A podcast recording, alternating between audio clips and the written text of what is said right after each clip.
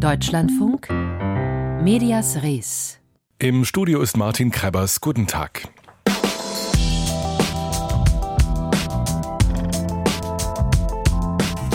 Wenn nicht alle umdenken, wird der Planet menschenleer seine Bahnen ziehen. Nicht in tausend Jahren, sondern bald.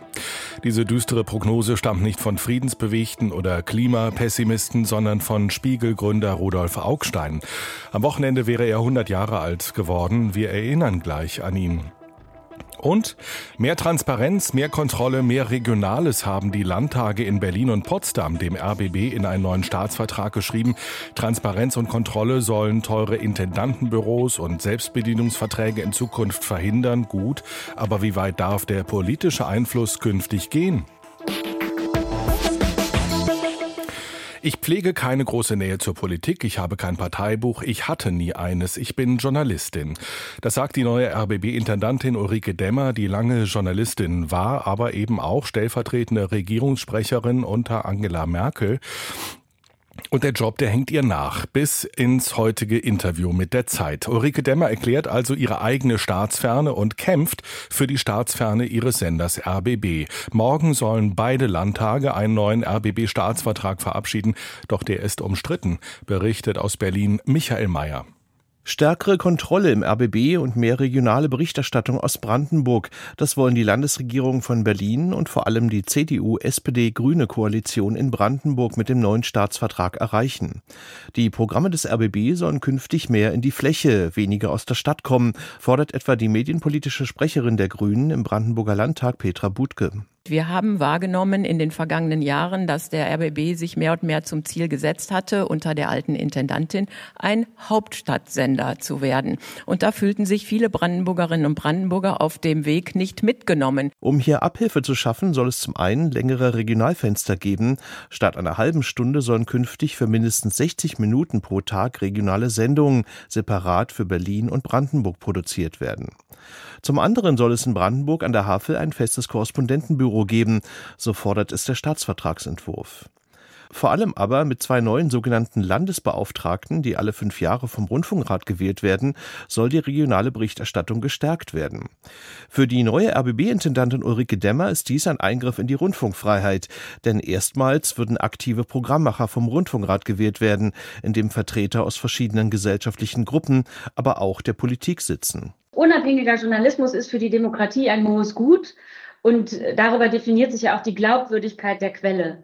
Und wenn jetzt Programmverantwortliche äh, Menschen vom Rundfunkrat gewählt werden, die Sorge haben müssen, wenn sie zu kritisch berichten, wiedergewählt zu werden, dann ist das ein Eingriff in die Unabhängigkeit. Benjamin Grimm, SPD-Staatssekretär und Medienbeauftragter in Brandenburg, sagte am Montag in einer Anhörung, dass er diese Kritik nicht nachvollziehen könne. Die Landesbeauftragten würden ja von der RBB-Intendantin vorgeschlagen und vom Rundfunkrat dann gewählt. Auch bei der künftigen vorgeschriebenen Aufteilung von mindestens 60 Minuten Brandenburg-Berichterstattung sieht Grimm keinen medienpolitischen Sündenfall, sondern ich halte das für geboten, dass man die im Zuge der Krise auch festgestellten Defizite in der Berichterstattung, dass man einfach mehr über und aus Brandenburg berichtet haben möchte im RBB, dass wir dem auch Rechnung tragen müssen. Und deswegen halte ich das auch unverändert für richtig und sehe hier aus den genannten Gründen auch keinen Eingriff in die Selbstverwaltungshoheit des RBB. In der Tat gibt es ähnliche Vorschriften auch in anderen ARD-Staatsverträgen, etwa beim SWR, wo regionale Inhalte für Baden-Württemberg und Rheinland-Pfalz vorgeschrieben sind, wobei ein Drittel des Programms, Zitat, als gesonderter, in der Regel zeitgleich zu sendender Landesteil veranstaltet werden soll. Allerdings ist dieser Satz eine Kann-, keine Muss-Vorschrift. Beim RBB wären die Landesanteile zwingend vorgeschrieben. Bei all dem geht es dem RBB auch ums Geld. Insgesamt, so rechnet RBB-Intendantin Ulrike Demmer vor, würden alle neuen Regelungen zusätzlich 7,5 Millionen Euro pro Jahr kosten. Geld, das bei der aktuellen Gebührenanmeldung noch gar nicht berücksichtigt werden konnte. Das bedeutet mehr Investitionen in lineares Fernsehen, das heißt für eine Zielgruppe, die eigentlich schon ganz gut versorgt ist. Und weniger Geld, was wir investieren können in digitale, nonlineare Produkte für die jüngere Zielgruppe.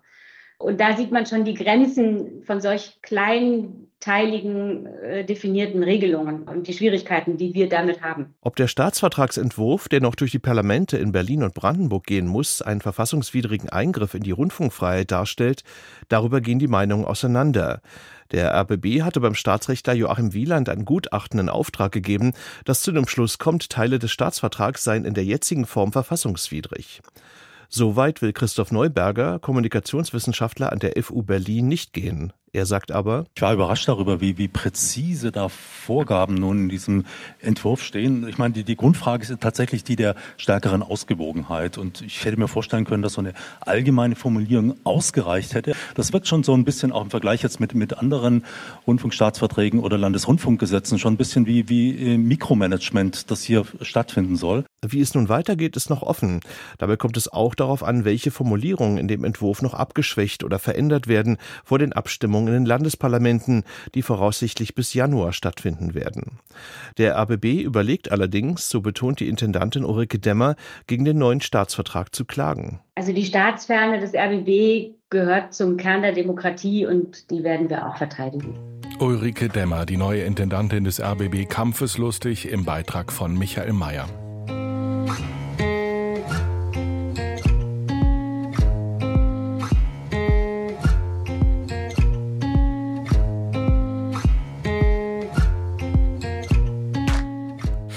Viel haben wir schon berichtet über 100 Jahre Radio in Deutschland. Einer geht aber noch und das ist unser Kolumnist Arno Orzesek, der das Medium in seinen Worten hochleben lässt und dabei den Zitat suchtpräventiven Hauptvorzug des Radios herausarbeitet.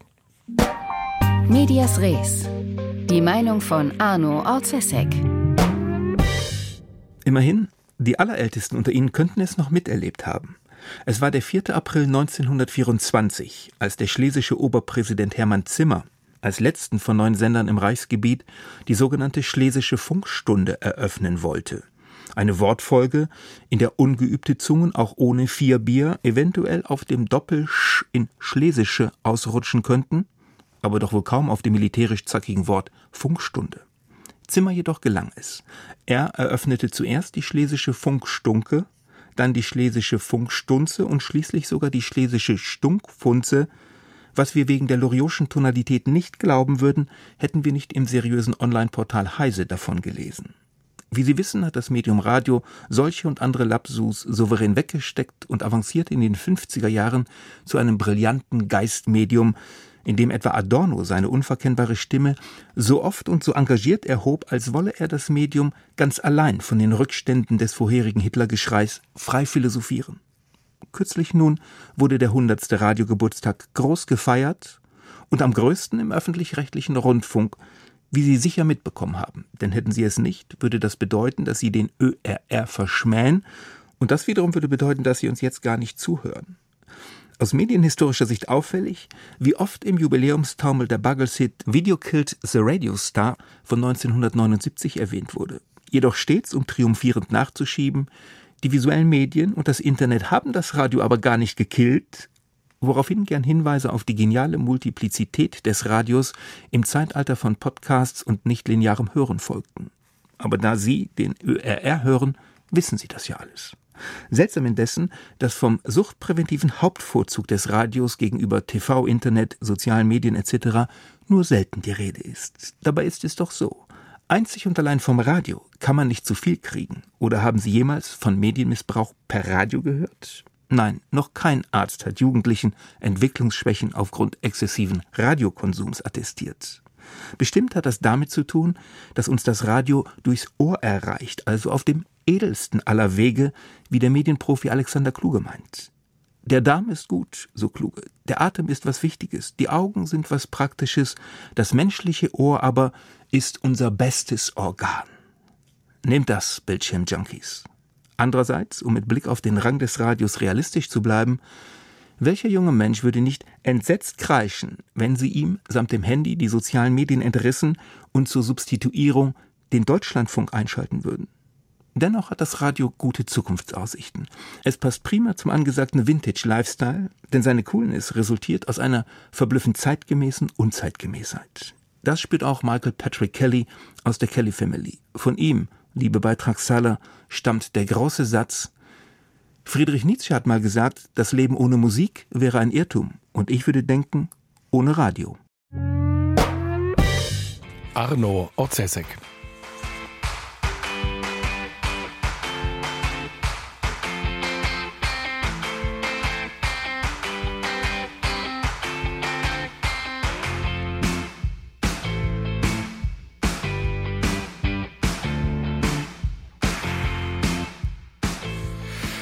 Sie hören den Deutschlandfunk. Israel trage die Schuld an Krieg, Völkermord und Apartheid seit seiner Gründung 1948. Das ist der schwerwiegende Vorwurf, den spanische Kulturschaffende in einem gemeinsamen Manifest erheben. Dieses Manifest wurde am vergangenen Wochenende in der spanischen Zeitung El País veröffentlicht. Zweiseitig. Die Überschrift in den Farben der Fahne Palästinas. Unser Korrespondent Hans-Günther Kellner hat einen der Unterzeichner getroffen.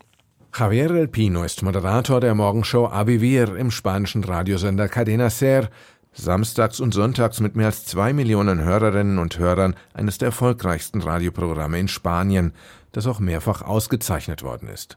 Über seine Beweggründe, ein Manifest zu unterzeichnen, das Israel Völkermord vorwirft, sagt der Journalist: Yo no quiero que ganen unos o que pierdan otros. Ich will nicht, dass die einen gewinnen und die anderen verlieren. Ich will, dass dieser Konflikt aufhört. Und ich möchte, dass die Leute wissen, dass sowohl auf der einen wie auf der anderen Seite internationales Recht verletzt wird und dass fürchterliche Dinge geschehen. Das verstehen nicht alle, aber gegenwärtig sind hier alle in den Schützengräben.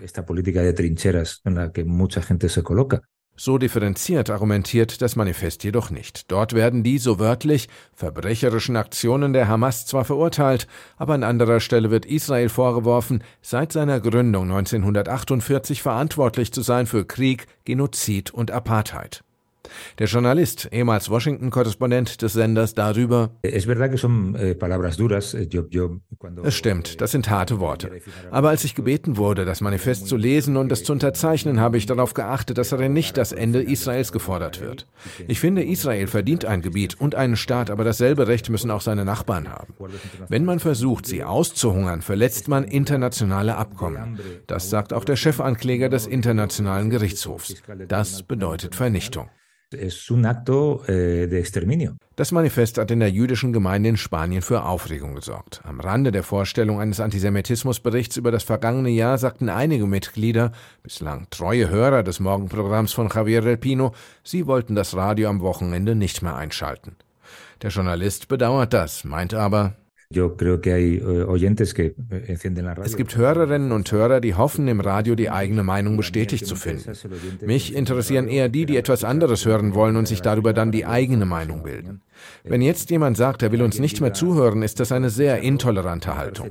Solche Hörer zu verlieren, stört mich nicht. Er betont aber auch, er moderiere kein Nachrichtenmagazin. Seine Rolle als Moderator einer Morgenshow im spanischen Radio sei eher vergleichbar mit der eines Leitartiklers in der Presse. Esteban Ibarra, Autor der diese Woche in der jüdischen Gemeinde in Madrid vorgestellten Antisemitismusstudie, meint dagegen, die Wortwahl im Manifest vergifte das gesellschaftliche Klima in Spanien weiter. Er wirft den Unterzeichnern zwar nicht direkt Antisemitismus vor, doch der Antisemitismus blühe mit dem Nahostkonflikt auch in Spanien auf. Wir alle wollen, dass dieser Konflikt aufhört, aber das ist nicht in unserer Hand. Was in unserer Hand liegt, ist das Zusammenleben hier in Spanien. Wir müssen es erleichtern, statt es immer schwerer zu machen. Die jüdische Gemeinde in Spanien hat immer für eine Zwei-Staaten-Lösung plädiert. Davon ist derzeit kaum die Rede. In solchen Aufrufen wird oft sehr heimtückisch argumentiert. Und auch wenn sie das Recht haben, ihre politische Haltung zu äußern, die Aktualität zu interpretieren, sollten Journalisten nicht auf Objektivität verzichten, sagt Esteban Ibarra. Eh, sie sind Vermittler der Wirklichkeit und sie sollten so objektiv wie möglich sein und solche Verzerrungen vermeiden. Sie werden sonst als jemand wahrgenommen, der eben Zerrbilder vermittelt. Sie fügen sich selbst damit großen Schaden zu, aber auch dem Rest der Welt. Der Vorsitzende der jüdischen Gemeinde in Spanien hingegen winkt ab. Der Radiosender Cadena Ser wie auch die Tageszeitung El País gehörten beide der Mediengruppe Prisa. Ihre kritische Haltung gegenüber Israel kenne er nur zur Genüge, sagt Isaac Ben Saken. Gesprächspartner sieht er in den beiden Leitmedien des Landes keine mehr. Nein, wer nicht erkennen will, was gegenwärtig in Israel geschieht, wird es unter anderen Umständen auch nicht sehen. Auf keinen Fall sagt der Autor einer spanischen Antisemitismusstudie im Beitrag von Hans-Günther Kellner. Mit welchen Worten berichten wir über diesen Krieg? Darüber sprechen wir morgen um diese Zeit in einem Nachredaktionsschluss Spezial. Wir werden in den nächsten Wochen das Thema Krieg in Nahost und die Berichterstattung darüber sehr genau und kritisch in den Blick nehmen und freuen uns auch auf Ihre Gedanken dazu an Nachredaktionsschluss at deutschlandfunk.de.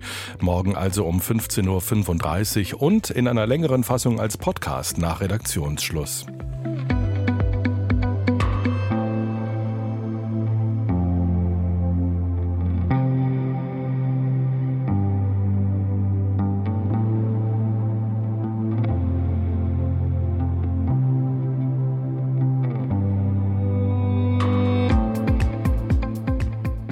Neun Minuten vor vier. Vom vermeintlichen Landesverräter zum Journalisten des Jahrhunderts. Rudolf Augstein hat eine phänomenale Karriere gemacht und damit die politische und Medienlandschaft der Bundesrepublik entscheidend geprägt. Augstein war Gründer, Chefredakteur und bis zu seinem Tod 2002 Herausgeber des Spiegel, wobei er genau genommen bis heute im Impressum als Verleger vermerkt ist. Der Unsterbliche wäre an diesem Wochenende 100 Jahre alt geworden und wird vom eigenen Verlag entsprechend gewürdigt. Geschmäht dagegen wurde er von Bundeskanzler Konrad Adenauer im Jahr 1962, als der Spiegel und Augstein selbst zum Mythos wurden. Wir haben einen Abgrund von Landesverrat im Lande. Ich sage das. Die junge deutsche Nachkriegsdemokratie befindet sich im Aufruhr. Bundeskanzler Konrad Adenauer steht unter Druck und muss im Parlament Rede und Antwort stehen. Was war geschehen? Das Nachrichtenmagazin Der Spiegel hatte im Herbst 1962 einen Artikel veröffentlicht, der die Amtsführung von Verteidigungsminister Franz Josef Strauß kritisierte. Daraufhin wurden, wie sich später herausstellte, unter anderem auf Betreiben von Strauß die Redaktionsräume von der Polizei besetzt und Privaträume durchsucht. Die Vorwürfe Landesverrat, landesverräterische Verfälschungen und aktive Bestechung. Spiegelgeschäftsführer Hans-Detlef Becker bei einer Pressekonferenz. Und auch dort äh, Unterlagen mitgenommen worden worden, unter anderem ein Schulaufsatz äh, von Herrn Augstein, den man im Schreibtisch fand, und ein Brief der Schwiegermutter eines unserer Redakteure an die Frau dieses Redakteurs, die gerade ein Baby bekommen hat. Chefredakteur und Herausgeber Rudolf Augstein muss in Haft. In ganz Deutschland gehen Menschen für die Pressefreiheit auf die Straße.